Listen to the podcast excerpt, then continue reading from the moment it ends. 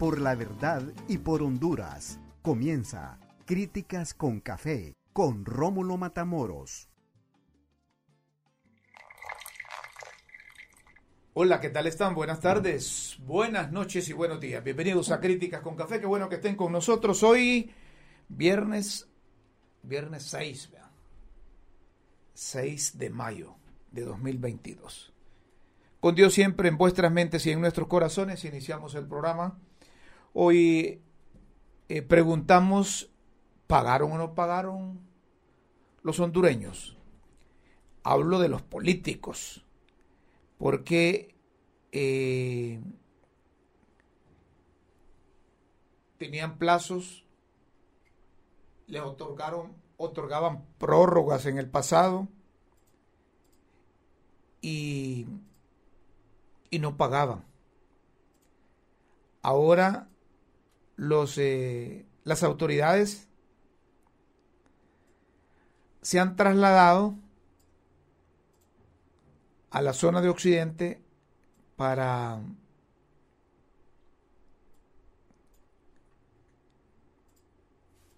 para que paguen los políticos. En esa ley que es largo el nombre, la gente lo conoce como ley de política limpia, pero se llama ley de financiamiento y política limpia.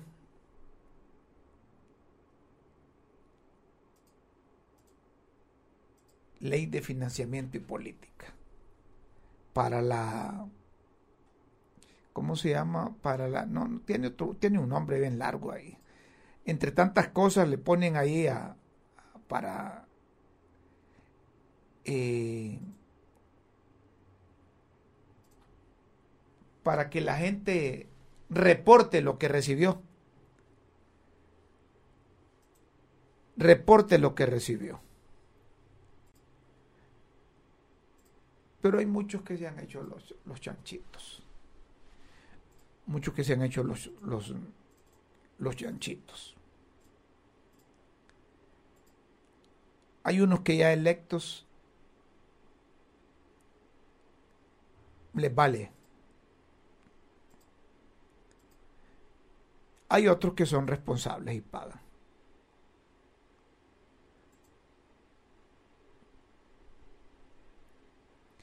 El nombre es bien largo, es unidad de financiamiento, transparencia y fiscalización. Así se llama. Unidad de, de financiamiento y fiscalización unidad de financiamiento, transparencia y fiscalización. Si no aprendemos a respetar la ley, si no cumplimos con la ley, este país lo vamos a convertir en un potrero. Lo vamos a convertir en un potrero. Porque será como como la ley del más fuerte. Miren ustedes, vamos a tener tiempo para hablar de esto, pero yo escuché al presidente del Congreso estar proponiendo que se le otorgue la acción penal a la UFERCO, esta Fiscalía contra la Corrupción que dirige don Luis Santos. Eso es crearle una paralela al, Ministerio Público. Es que les pica la mano por darle volantín al fiscal general. El fiscal general no ha, no ha, terminado su periodo, no ha terminado su periodo, esperen, hombre. Preparen las herramientas que va a necesitar el nuevo fiscal, si es que no las hay.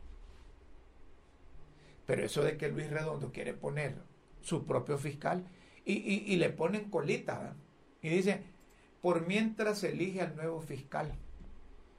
Es que el Congreso no tiene valor de arrimar al, actual fiscal, al señor Fernando Chinchilla, para, a, una sesión en legislativo, y que les explique por qué no ha hecho esto no o no ha hecho lo otro. Que sigan el procedimiento, pero proponer reformas para que el Congreso vista o en vista de autoridad al, al fiscal de la y le ponen ahí por mientras aquel termina su periodo. Eso es queriéndole, queriéndole decir, eso es queriéndole decir, mire, usted está haciendo mal las cosas. Y si eso es así, ¿por qué no lo arriman? Pues? Miren ustedes, instituciones que se niegan a entregar documentos solicitados por la UFERCO. ¿Y por qué el de la UFERCO no denuncia esas cosas?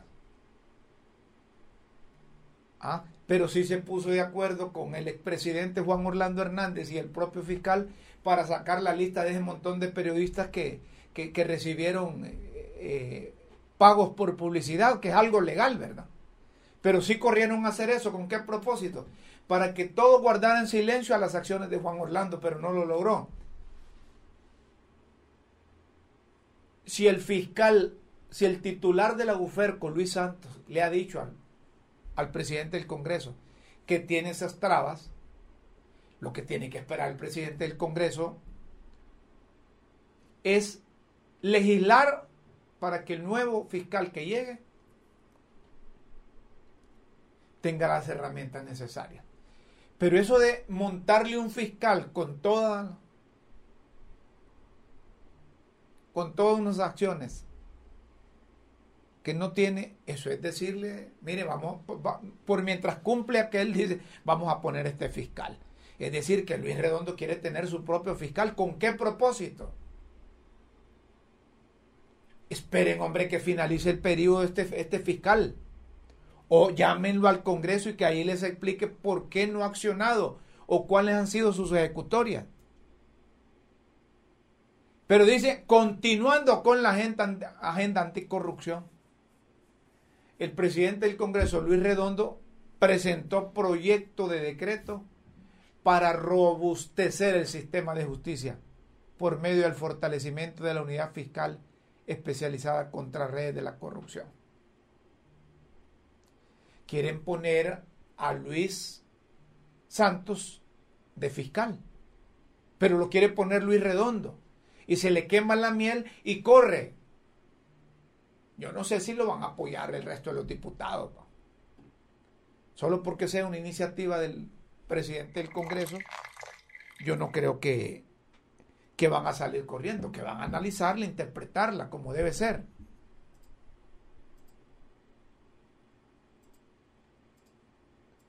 quieren darle la acción. A ver, póngame ahí, producción, el, documento. Que le otorgue la acción penal ¿ah? al señor de la UFERCO. Se autoriza a la UFERCO, dependencia del Ministerio Público, para que ejerza la acción penal. De oficio. En los casos de corrupción. miren, Ojalá que no hagan esto, porque si lo hacen, esa va a ser una persecución enorme la que van a hacer. Con este señor Luis Redondo y con el otro Luis. Los Luises se están armando o quieren armarse. Miren, este, este Luis, Santos no lo quieren ahí en el Ministerio Público, saber por qué. Ah, entonces quieren darle la acción penal de oficio en los casos de corrupción de alto impacto, sin la aprobación previa del fiscal general de la República. ¿Qué es eso? Eso es montarle una paralela al fiscal, hombre. ¿Por qué no Luis, este señor Luis Redondo, no presenta una iniciativa de ley para que al término de la distancia comparezca el fiscal general del Estado ante la representación del pueblo? Y no que quieren correr por allá, yo no sé cuál es la urgencia no sé cuál es la urgencia del presidente del Congreso. De darle autoridad que de acuerdo a la ley no la tiene.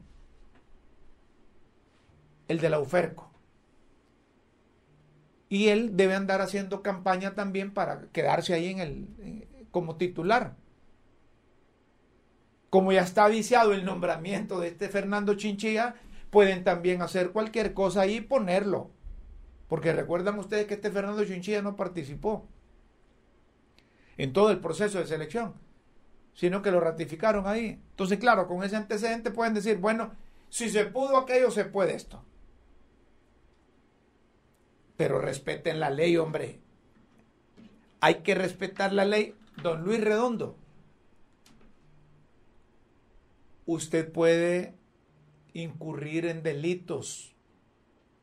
Cualquiera le puede presentar una acusación por falsificación de documentos públicos, usurpación de funciones. Oiga, cuando yo lo estoy diciendo, porque usted es presidente del Congreso Nacional y no han legalizado esa cosa, porque sigue siendo una junta directiva ilegal. Al coste se lo decimos. Miren cuántos meses van. Bien pueden superar esa cosa. Luego seguimos hablando de esto, porque les hablaba de si los políticos hondureños se pusieron al día o no. Porque hoy don Luis Franco, que es de la Unidad de Financiamiento, Transparencia y Fiscalización de los Partidos Políticos, la gente lo conoce como Unidad de Política Limpia. Se trasladaron allá al occidente del país y dicen que la gente respondió, que llevaron documentos, que llevaron esto, que llevaron lo otro. Pero mejor que sea Luis Franco que, que nos, nos explique. ¿Qué tal está Luis Javier Franco? No, pero Javier Franco. ¿O si lleva Luis también? Como estábamos hablando de los Luises. Un placer, Rómulo. ¿Qué tal está, Javier? Un placer. Luis, Luis es mi tío y con mucho orgullo. Ah, Luis, eh, Luis es tu tío. Pero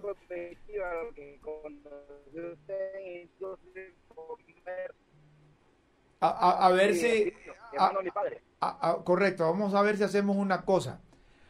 Ahorita te escuché ahí como que ya andaba celebrando fíjate pero es el sonido eh, entonces a ver cómo le hacemos para que el sonido entre entre en perfectas condiciones. Fíjate que te parecías un amigo que podría quitarme el audífono y poner el speaker tal vez, pero captaría más no, sonido de externo. No, no, no, no, si lo pones, no, no, no, si lo pones en speaker va a ser peor. Yo creo que, yo creo que así está audible. Ah, muy bien, yo te escucho bien y, un saludo a toda la enorme audiencia. Entonces, está bien así, Javier Franco.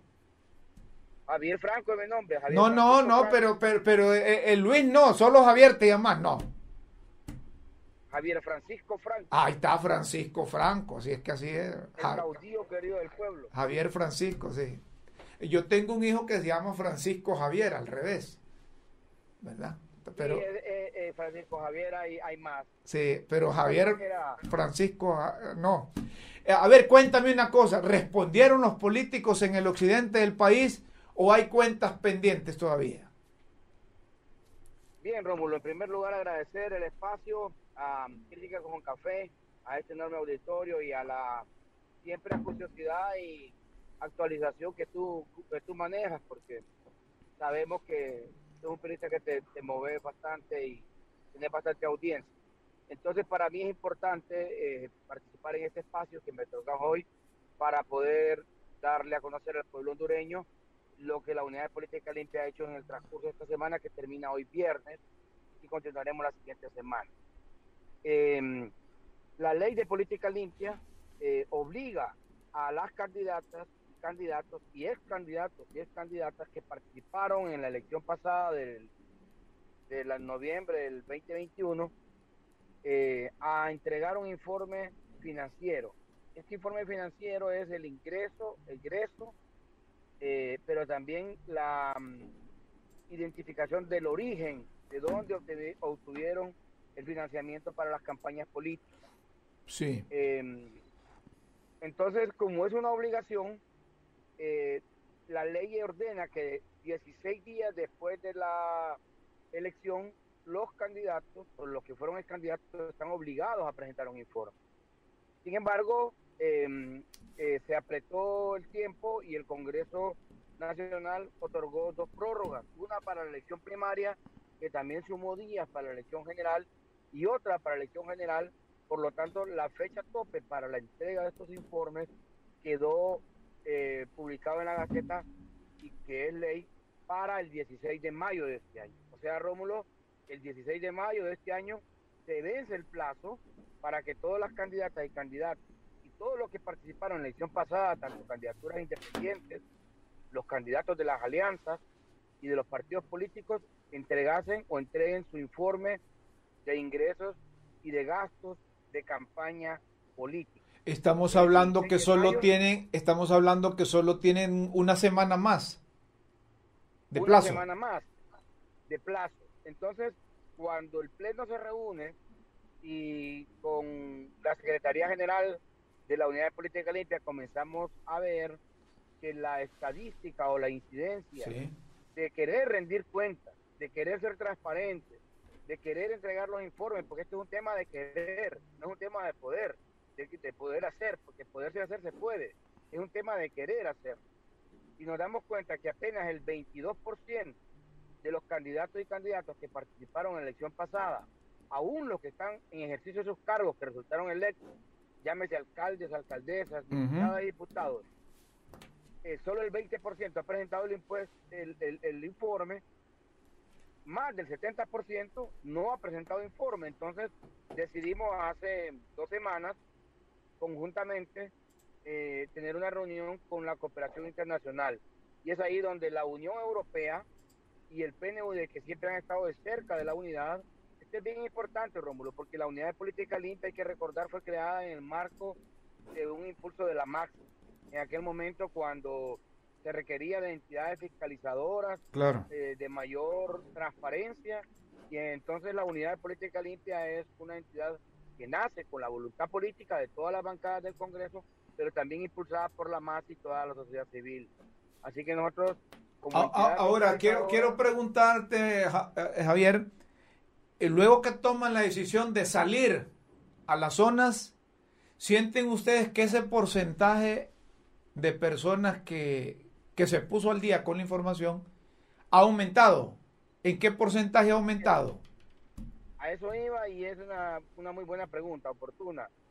Eh, entonces el PNUD y la Unión Europea financiaron a la Unidad de Política Limpia para poder hacer estas giras. Nos dieron apoyo técnico y financiero para podernos movilizar a cinco regiones del país. La próxima semana, Rómulo, se va a San Pedro Sula, que abarca toda la parte norte, y a la parte, y a Choluteca, de donde tú eres, para abarcar toda la parte sur y oriental. Y esta semana hemos estado, el comisionado Germán, que es coordinador de la unidad, en todo el litoral atlántico, y a mí me tocó esta semana estar en toda la parte occidental del país. La próxima semana los tres comisionados ya nos desplazaríamos a las otras zonas que yo te mencioné. El objetivo es reducir ese número o acercar la unidad de política limpia a las zonas y a las regiones donde nosotros mayormente detectamos que había un número de, faltantes o de candidatos y candidatos que les faltaba entregar este informe. Y la zona occidental, que ha sido considerada por la ACJ, por las mismas Fuerzas Armadas y por otras entidades como zonas de riesgo, consideradas por la Unidad de Política Limpia desde, el 2017 como zonas de riesgo de financiamiento político. Fue por eso que nos, trasladamos a esas zonas para identificar qué es lo que estaba ocurriendo, pero no con el objetivo de sancionar, sino con el objetivo de promover.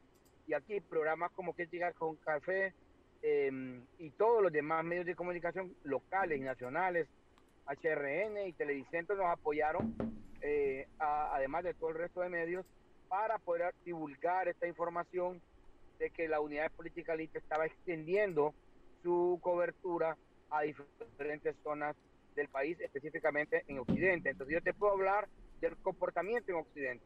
Cuando yo llegué el día martes a Santa Rosa del Copán, llevaba una estadística de que cerca de 946 candidatas y candidatos de los niveles electivos alcaldes y diputados no habían entregado informe a la unidad de política limpia. Lo peor ahí era que había unos pocos que no, que ya, ya habían resultado electos. o sea, que están en el ejercicio de sus cargos. Estoy hablando de alcaldes y alcaldesas que están ejerciendo su función.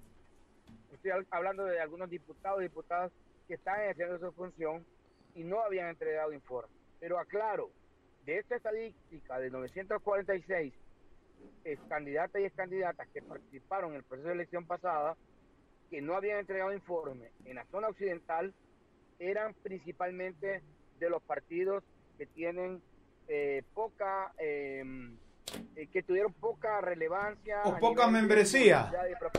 Que tenían poca membresía. Gracias por, el término. Quiere decir que el Partido Nacional, el Partido Liberal, el Partido Libertad y Refundación fueron los tres principales partidos. Por lo menos yo puedo hablar del comportamiento de lo que yo aquí a nivel in situ y con la estadística que me traje este Tegucigalpa llevé y observé el comportamiento. Estos tres partidos fueron los que mayormente atendieron el llamado de la unidad de política limpia. Podría concluirle que el resto de partidos políticos eh, eh, fue poco, mínimo, casi yo diría que yo no, de lo que todo el tiempo que estuve ahí con un equipo de auditores, abogados, informáticos, que nosotros estuvimos desde las 9 de la mañana hasta las 5 de la tarde en Santa Rosa de Copán, en la alcaldía, y decidimos por estrategia movernos después a Gracia Lempira, venimos de Gracia Lempira y todavía en Esperanza nos quedamos eh, recepcionando informes para apoyar a esta gente que algunos llegaron, y lo voy a decir así, yo acabo de subir un Twitter en el que mencioné que algunos llegaron con las manos vacías, otros llegaron con inquietudes, otros llegaron con recibos en folder, y ahí estuvo ese equipo de la Unidad de Política Limpia en Occidente y que también en el litoral atlántico está el combinado Germán atendiéndolo. Eh, hicimos lo mismo, llevamos equipo, impresoras, eh, computadoras que nos proporcionó la Unión Europea y el PNUD y ahí con ellos conjuntamente se les asesoró cómo hacer el informe. Tenemos una unidad móvil también en el Congreso Nacional de Tegucigalpa, Rómulo, ahí los, los diputados ya electos y diputadas electas que aún no han entregado informes se han asesorado en la en esa unidad móvil en el Congreso y están desarrollando sus informes financieros. A mí lo que me gustaría, a mí lo que me gustaría, eh, eh, Javier, es que se den los nombres y apellidos de los diputados en el Congreso que ya tienen experiencia, aunque fueron electos por, por primera vez, que no han reportado la información que está pidiendo la unidad de política limpia. Y quiero preguntar también, y esa gente que aspiró en esos partidos de poca membresía y que no, aparece, no aparecen en ningún lado, esos están obligados a llevar ese informe. ¿Y qué va a pasar con ellos? Si eh, el hondureño es así. Es si yo de todas maneras ni salí porque tengo que darle cuenta a la unidad de política limpia de, limpia de los recursos que utilicé o manejé. Sí, ahí para responder la pregunta, en primer lugar, la ley consigna que tanto el que resulta electo como el que pierde o el que no resulta electo está en la obligación de entregar informes financieros. Eso es indiscutible, ya la ley lo menciona. No, pero si no lo hace, ¿qué le pasa a ese a ese ex candidato? Ah, ok, yo, yo, voy a, yo, contesto. Pierda o gane, está obligado a responder. Lo digo, eh, Rómulo, aprovechando el espacio tuyo porque todavía queda una semana. Entonces, para aquellos que perdieron, que creen que no deben entregar informe, están obligados a entregar el informe. Entonces, pero aprovecho el espacio para mencionarlo. Sobre los diputados que actualmente están ejerciendo su función en el Congreso, es mínimo pero lo que quiero decirles es que después del 16 de mayo, cuando ya se termine el plazo, el Pleno de Comisionados tendrá un pleno resolutivo. Y ahí sí vamos a publicar, y ahí hay un precedente de En la elección primaria, lo que pasa es que casi no lo recordamos. Y ahí es donde viene el tema de que cuestionan a veces la, que la unidad no hace una labor de vigilancia, pero es que también el hondureño olvida poco, olvida rápido.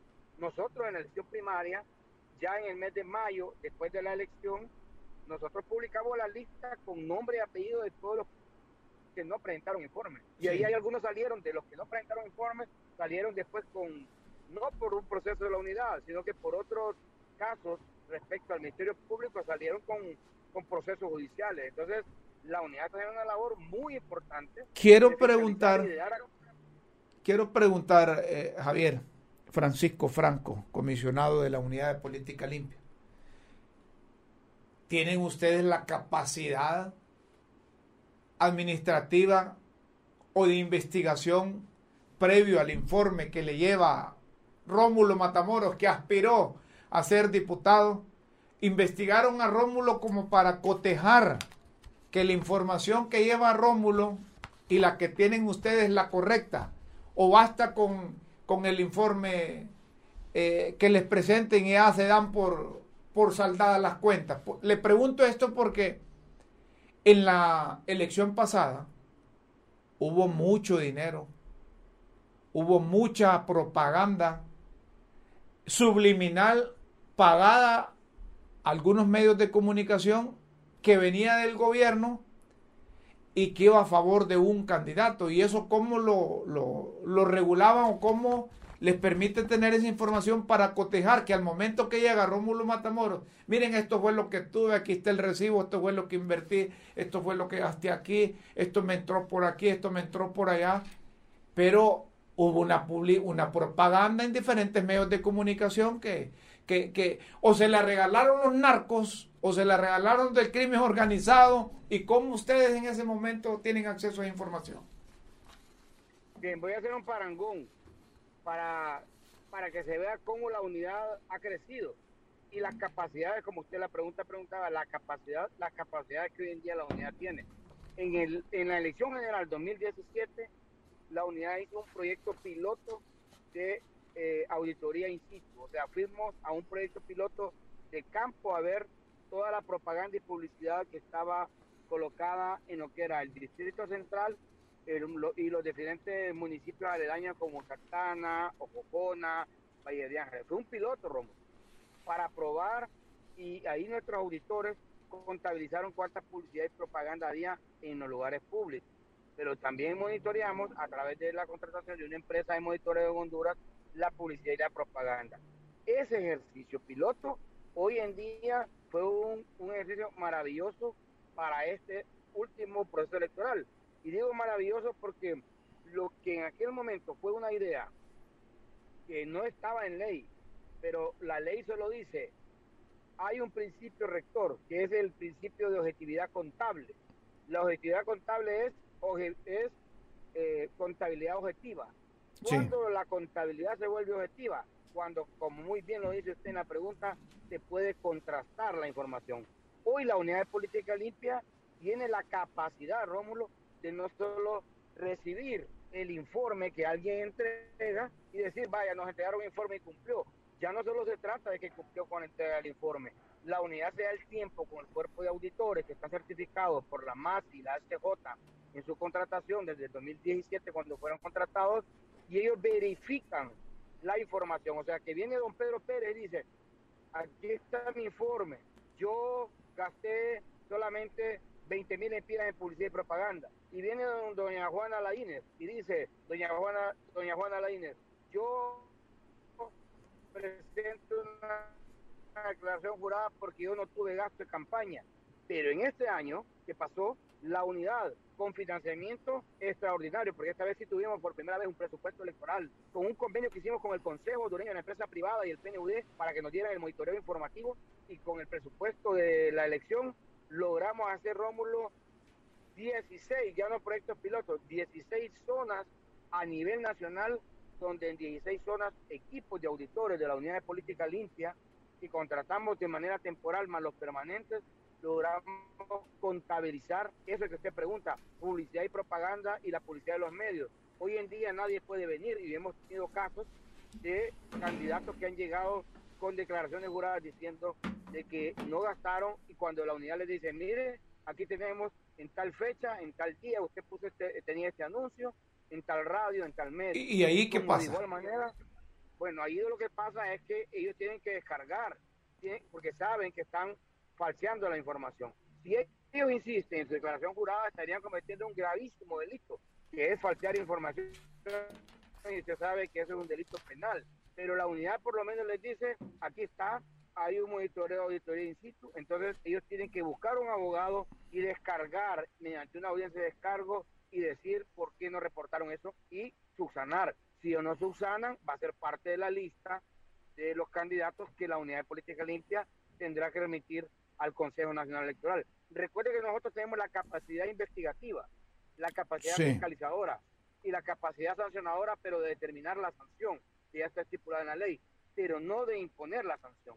Por lo tanto, como un ente dentro del modelo electoral, nos corresponde en el debido proceso remitir estos informes, tanto de los que no entregaron la información como de los que sí la entregaron, pero incompleta y que no han subsanado o simple y sencillamente por antajodizamente no quieren subsanar, remitir el informe al Consejo Nacional Electoral, quien determinará si la sanción que la unidad dice aplica. Ellos tendrán en el debido proceso también la oportunidad de descargo, de decir o apelar y apelarán hoy en un modelo electoral que no es perfecto, pero que está funcionando en Honduras, de llegar hasta la instancia del Tribunal de Justicia Electoral, que es una entidad en la cual se limita y se, y se en todos los casos y ya no hay derecho a apelación. Ahora, finalmente, ¿se han topado con narcos que quieren eh, falsear la información?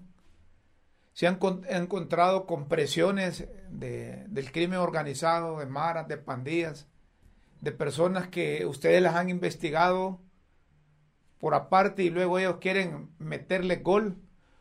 O, tengo que decir aquí en Críticas con Café que a la unidad de política limpia, como popularmente dicen, no se le va chancho con mazorca. O sea, la unidad de política limpia no es infalible todo se perfecciona. En México tiene 26 años de funcionar la unidad de política limpia y hoy con una pistola que es un escáner le apuntan los auditores al, anuncio y ya le conta, eh, la pistola ya le dice Rómulo cuánto costó ese anuncio y queda registrado. ¿Y de quién es? En eh, de quién es y queda registrado en una en una base de datos matriz allá en el en el línea de México, en el Instituto Nacional de México. Nosotros aspiramos a llegar ahí, Colombia aspira a llegar ahí, en derecho comparado la unidad tiene cinco años y ha avanzado mucho. Nosotros en cinco años hemos avanzado más que otros países que tienen tal vez siete, diez años. Y esto es gracias al apoyo de la cooperación internacional y un poco la voluntad política. Por eso necesitamos esas reformas que nosotros hemos propuesto. Necesitamos seguir fortaleciendo la unidad, pero le contesto la pregunta. En todos los casos, caso Pandora, todos los casos en los que los políticos se vieron involucrados en años anteriores, si usted ve la fecha precedente, todos precedieron esos casos de corrupción o de, vínculos con el narcotráfico de política limpia. Entiendo que con la existencia de la unidad de política limpia no pudo haber haberse dado financiamiento ilícito o actos de corrupción. De eso se trata la investigación.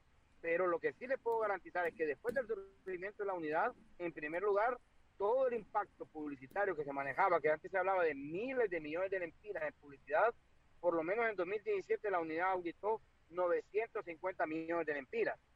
En la elección pasada primaria auditamos 365 millones de lempiras y ahora en esta elección general estamos en el proceso de auditar.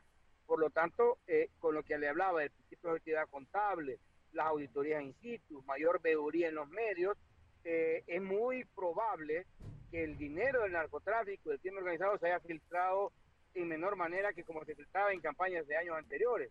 No puedo garantizarle, Rómulo, y decir de que no pudo haberse dado, pero de eso se trata. La unidad no ha terminado. Hicimos primero un proceso de fiscalización, ahora un proceso de auditoría. Imagínese usted que un informe nosotros detectemos algo irregular. Algo irregular puede ser eh, eh, una cantidad de dinero que se manejó y que solo hubo un recibo así como un recibo chino, como dicen, y no un recibo, no tampoco es que se obliga a un recibo CAI, pero que no esté debidamente soportado. Y aquí Rómulo voy a decir algo, yo sé que usted, yo soy pro empresa, usted es pro empresa, eh, somos hombres con pensamiento de que queremos que el libre mercado y la libertad de, de empresa en este país predomine, pero sí tengo que decir algo y lo voy a mencionar.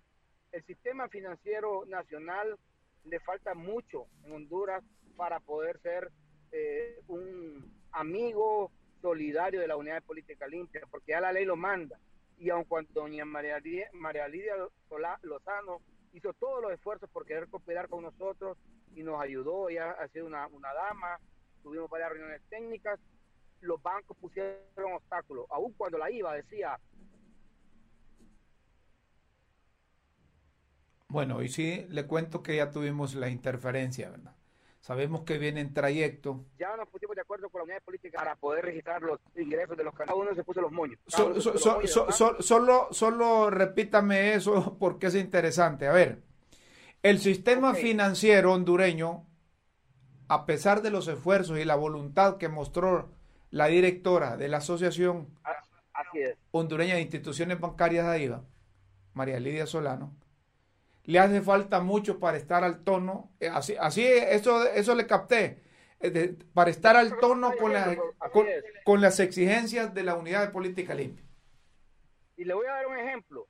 La ley consigna, en, uno de esos artículos dice, cuando un sujeto obligado, o sea, un candidato, em, utiliza arriba de 120 salarios mínimos a través del sistema financiero, o sea, a través de su cuenta bancaria, y voy a explicar, los 120 salarios mínimos son salarios mínimos electorales, basados en 10.200 lempiras. Entonces, cuando un sujeto obligado, don Pedro Pérez, hace una transacción financiera para, para política arriba de 1.300.000, el sistema financiero nacional estaría en la obligación por ley de decirle a la unidad de política limpia, este don Pedro Pérez acaba de mover 1.300.000 lempiras y no lo hace no lo hace. Mm. Entonces, la IVA dice que es un tema de la Comisión Nacional de Banca y Seguro. Hoy tenemos un nuevo presidente de la Comisión de Banca y Seguro. Nos vamos a acercar a ellos, a él, el pleno. Disculpe que meta la cuchara, disculpa que meta la cuchara en esto, eh, Franco, pero si la ley dice que cuando alguien deposita más de un millón trescientos mil empiras, el sistema financiero está en la obligación de comunicarle a la unidad de política limpia, parece que fallan también en lo de lavado de activos, que cuando alguien llega a depositar, el banco también debe comunicar a una unidad de, investigación fiscal o financiera, y, si no lo hace con ustedes, significa que también no lo hacen por el otro lado. Bueno, ahí no podría decirle yo, Rómulo, porque no, no me compete a mí, pero ustedes, bueno, se analiza. Eh, y voy a aclarar porque no quiero que se malinterprete. La ley dice que se debe notificar a la unidad, pero no dice quién. Pero ahí hay dos posibles obligados. Lo debe notificar el candidato que movió ese millón trescientos mil empiras y también lo debemos notificar el banco. O sea, no lo dice como tal que es el banco, pero en las conversaciones técnicas que tuvimos con doña María Lía Solano, se le hizo ver a los bancos que ellos estaban en esta obligación. De no, pero esa cosa, esa cosa hay que definirla bien porque eh, debería ser responsabilidad de la institución financiera y obligación del candidato. Los dos. los dos, correcto. Estamos de acuerdo con usted. Entonces ahí están esos pequeños vacíos de la ley, que es una buena ley, es una ley con un régimen sancionatorio. La idea no es sancionar, la idea es que haya una cultura de rendición de cuentas, que haya transparencia en políticos. Recuerde usted cómo la exministra del Azar, Miriam Guzmán, el año pasado hizo una conferencia de prensa para decir cuántos de los candidatos, y era arriba del 60%, que ya estaban inscritos en el Consejo Nacional Electoral, tenían cuentas pendientes con el Estado. O sea, no, habían pagado impuestos, ¿sí? y no tenían ni siquiera algunos RTN. Entonces se trata de que esto sea sistémico. Se imagina un modelo electoral tan mejor perfeccionado como está ahora, como se ha quedado, porque hay un Tribunal de Justicia Electoral, un Consejo Nacional Electoral, un Registro Nacional de las Personas y una unidad de política limpia. ¿Se imagina usted este modelo electoral conectado con el Tribunal Superior de Cuentas, con el Ministerio Público, con el Sistema de Administración de Renta, con la Comisión de Banca y Seguros y aparte de eso con la IVA? Sería no infalible, pero sería más perfecto los procesos para poder fiscalizar el financiamiento político y sobre todo el origen, de dónde viene. Totalmente, eh, eh, lo, voy a dejar por si viene ahí por Comayagua para por Comayagua para que pase comiéndose unos chicharrones ahí junto a, la comitiva, o no sé si todavía está en Lempira o, o ya viene por la eh, carretera. este personal de la unidad que han dado con nosotros en estas giras merecen un reconocimiento. Nosotros no sé como comisionados qué vamos a hacer porque eh, en primer lugar, em, como todo lleva un proceso y aparte de que el PNUD ha sido muy anuente y la Unión Europea para apoyarnos, em, el gasto que vamos a tener esta gira es reembolsable. O sea, las personas que andan con nosotros en primer lugar andan con su propio dinero. O sea, van a ser reembolsados por el PNUD y todo. Esto es un apoyo incondicional que el PNUD Qué bueno. dando. Pero yo lo que le quiero decir es para que vea la entrega del personal con el, el compromiso. No todos son así, obviamente, pero hay un compromiso. Todavía la gira nuestra correspondía, en el caso mío en particular, solamente Santa Rosa de Copán para agarrar toda la parte occidental, pero nos acercamos más, decidimos ir a dormir después a Gracias, amanecimos en Gracias, hoy no nos podíamos regresar de Gracias porque todavía seguían llegando candidatos, esperamos hasta el último, a las 2 de la tarde, bajamos luego a la esperanza, por ahí nos estaban esperando otros. Esta es una dinámica eh, eh, sin precedentes en la unidad de política limpia de candidatos interesados, porque como le dije, algunos llegaron solo con facturitas en un folder, otros solo con preguntas, otros con expedientes hasta de tres folios, pero todos con el interés de querer... Qué bueno, qué bueno. Eh, Javier, te agradezco que hayas aceptado esta comunicación. Yo creo que ustedes deben puyar al Congreso Nacional para que no necesiten recursos de la comunidad internacional para hacer este trabajo, porque ese es un trabajo que corresponde a los hondureños y es un trabajo para los hondureños. Está bien, no se rechaza la cooperación internacional. Ellos han estado metidos, ellos han estado metidos siempre ayudándonos. Pero cuando se trata de, de una unidad de política limpia relativamente joven con relación a otros países, eh, me parece que hay que darle el suficiente respaldo financiero para que estas actividades que realizan para beneficio del sistema democrático sea del mismo presupuesto de la unidad de política limpia y no estar eh, con estos procesos que se, eh, se, se agradecen, pero que a estas alturas, en pleno siglo XXI, debería ser un presupuesto que tenga la unidad de política limpia definitivamente necesitamos un presupuesto eh, como debe haber sido concebido. Cuando surgió era de 47 millones, 57 millones, pero la unidad solo ejecutó 18 ese año. Y los quitaron. Para acá nos hemos quedado con, 30 millones, sí. Pero el, el, miércoles, Rómulo, eh, como para generar una expectativa y una esperanza, como esta es una unidad de fiscalización y transparencia, el miércoles la unidad de política limpia estará reuniendo con los delegados de la ONU, que vienen a hacer el preámbulo del marco para la CIS.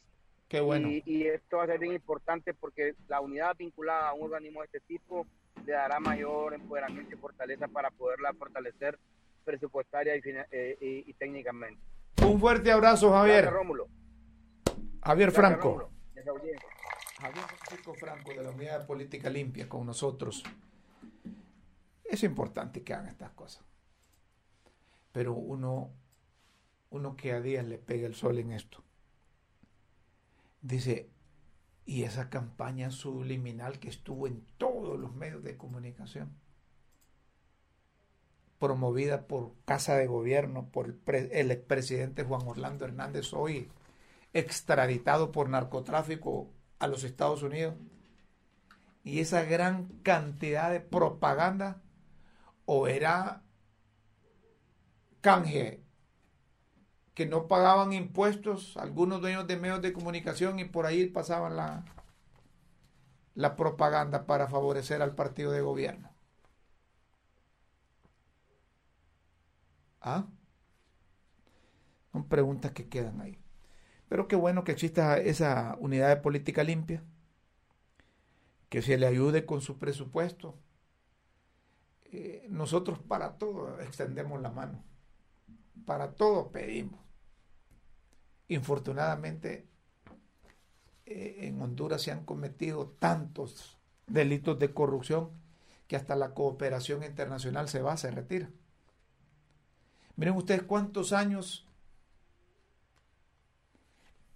no hemos estado clasificados para la cuenta del milenio, todo por la maldita corrupción. Allá nos mandaron a un programa que se llama Umbral Y los gobiernos anteriores no hicieron absolutamente nada por, por mejorar eso. el gobierno anterior tuvo el cinismo incluso de, montar una, una Secretaría de la Transparencia, a saber para qué. Sí, quizás tenga sentido. Tenga sentido. Aquí me dicen, ah, que la utilizaron para avalar todas las sinvergüenzadas cometidas por el gobierno. Estamos de acuerdo. Esperemos que en la nueva administración, con un hombre probado, como Ángeles Mondoriana Mercado, funcione lo relacionado con la transparencia. A propósito, ¿qué le estará pasando a quienes les estará pasando a quienes toman las grandes decisiones? Una señora que es la, la directora del Instituto Hondureño del Turismo, era. El 24 de febrero la nombraron 24 de marzo, un mes. 24 de abril, dos meses. Un poquito más de dos meses aguantó. La señora hoy denunció que, que hay una junta directiva conformada por, por 16 representantes de diferentes sectores, empresarios, trabajadores, gobierno querían aumentarse la dieta hasta por 19 millones de lempiras. Entonces me pregunto, ¿y es que no recuerdan lo que pasó ahí en el, en el Instituto Hondureño de Seguridad Social? ¿No se recuerdan cuántas personas quizás perdieron la vida por falta de atención médica? ¿Cuántos quedaron millonarios con tantos recursos que se fue dilapidado ahí? Yo quiero reconocer aquí públicamente que no conozco las interioridades ni cruce de notas o conversaciones que hayan tenido la junta directiva con la doctora. Ni sé quiénes son los, miembros de la junta directiva, quizá conozca algunos, ni tampoco conozco a la, doctora. Esta, tal vez ahí producción me pone a la exdirectora que denunció hoy directora no fue que renunció, aclaró ella, sino que la renunciaron. Y lo que ha trascendido es que, que esta señora eh, eh, era confrontativa con los miembros de la junta directiva. A lo mejor, como dicen los muchachos, le salió yuca. Le salió yuca y no quiso aceptar algunas decisiones que tomaban la mayoría. o la señora está conectada a otro satélite, la señora no se quiso pegar a los dictados de la mayoría, o los de la junta directiva del Seguro Social quieren continuar con los mismos vicios. Recuerdan que tuvimos ex miembros, ex directivos de la Junta del Seguro Social en el Mamo y todavía siguen presos uno, precisamente por el mal manejo de recursos, porque quizá favorecían con ese gran negocio de la medicina a, a personas. Oiganme si son 50 mil millones de lempiras que tiene el Seguro Social que se administre en el Seguro Social.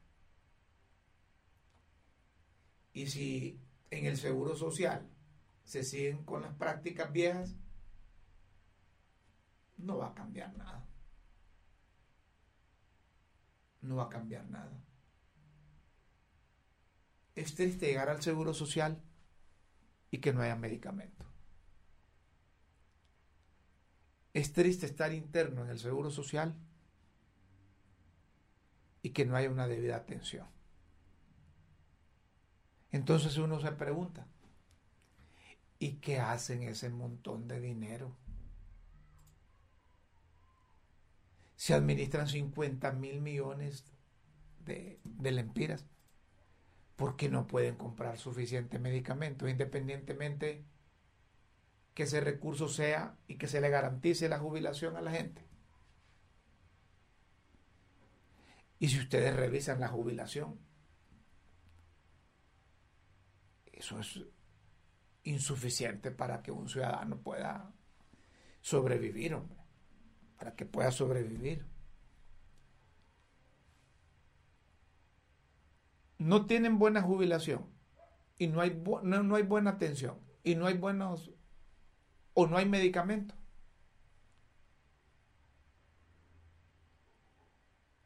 Ahora, si hay mafias, porque recuerdan ustedes que en, salud pública está muerto subo por la compra y venta de las pastillas. ¿Se recuerdan? Porque es que hay mafias adentro y mafias afuera. ¿Cómo contrarrestar eso? Me cuentan que con fideicomisos de medicamentos se ahorraron casi más de mil millones de lempiras. Pero eso hay que hacerlo más seguido para tener por lo menos el cuadro básico de medicamentos en el seguro y en los hospitales. Pero cuando se aprueba una iniciativa que se declara una emergencia para comprar medicamentos, ya iba la cosa fea. Y si el señor ministro de Educación, no, de Salud, hombre, don José Manuel Matius, no estaba de acuerdo con eso,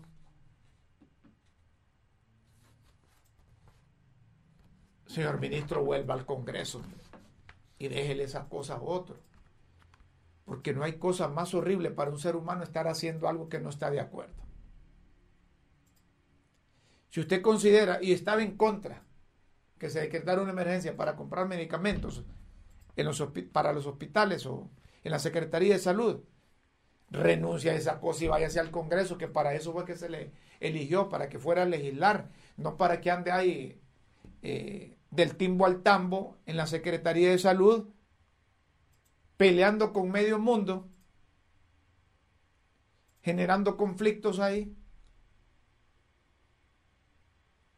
Es decir, si usted estaba en contra que se, que se otorgara una emergencia para comprar medicamentos, presente la renuncia, hombre, porque usted conoce, conoce cómo es el negocio ese de la compra y venta de medicamentos. Y no porque tenga usted droguerías o porque tenga una empresa que sirve de intermediario para comprarle a la droguería y venderle al Estado. No. Yo, tengo, yo digo esto porque yo recuerdo que usted estuvo en el fideicomiso para comprar medicamentos en donde se ahorraron más de mil millones. Entonces usted sabe cómo es que puyan las empresas, las grandes empresas, para entrar al negocio de la compra de medicamentos. Y si usted sabe que ahí se le va chancho con mazorca, renuncia a esa cosa, hombre, ¿para qué va a estar metido ahí?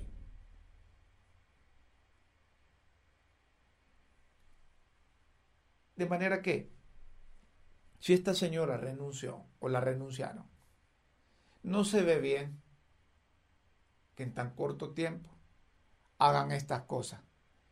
Y no se ve bien, si es que así sucedió, que la junta directiva del Seguro Social le haya pedido a la presidenta que renuncie o que la quitara de ahí. ¿Me explico? La presidenta no debió ceder, porque desde el momento que cede a la junta directiva, le está dando la potestad y, y ellos son, harán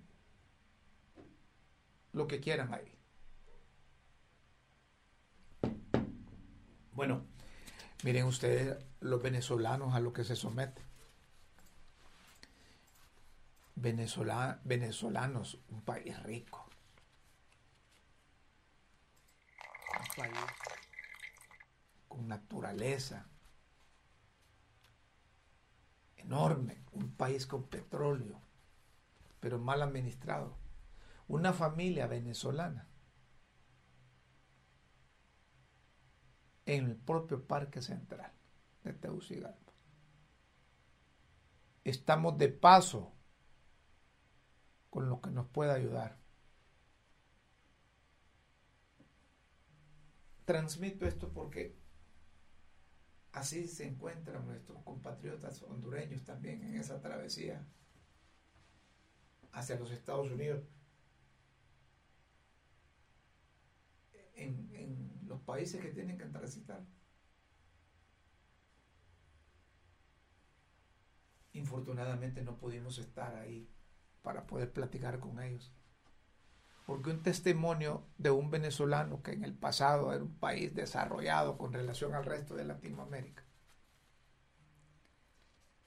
Y, y cómo poco a poco se ha ido hundiendo en la pobreza, en la miseria. Y para toda la revolución, para todo el socialismo del siglo XXI. ¿Cómo esta gente o por qué la gente huye?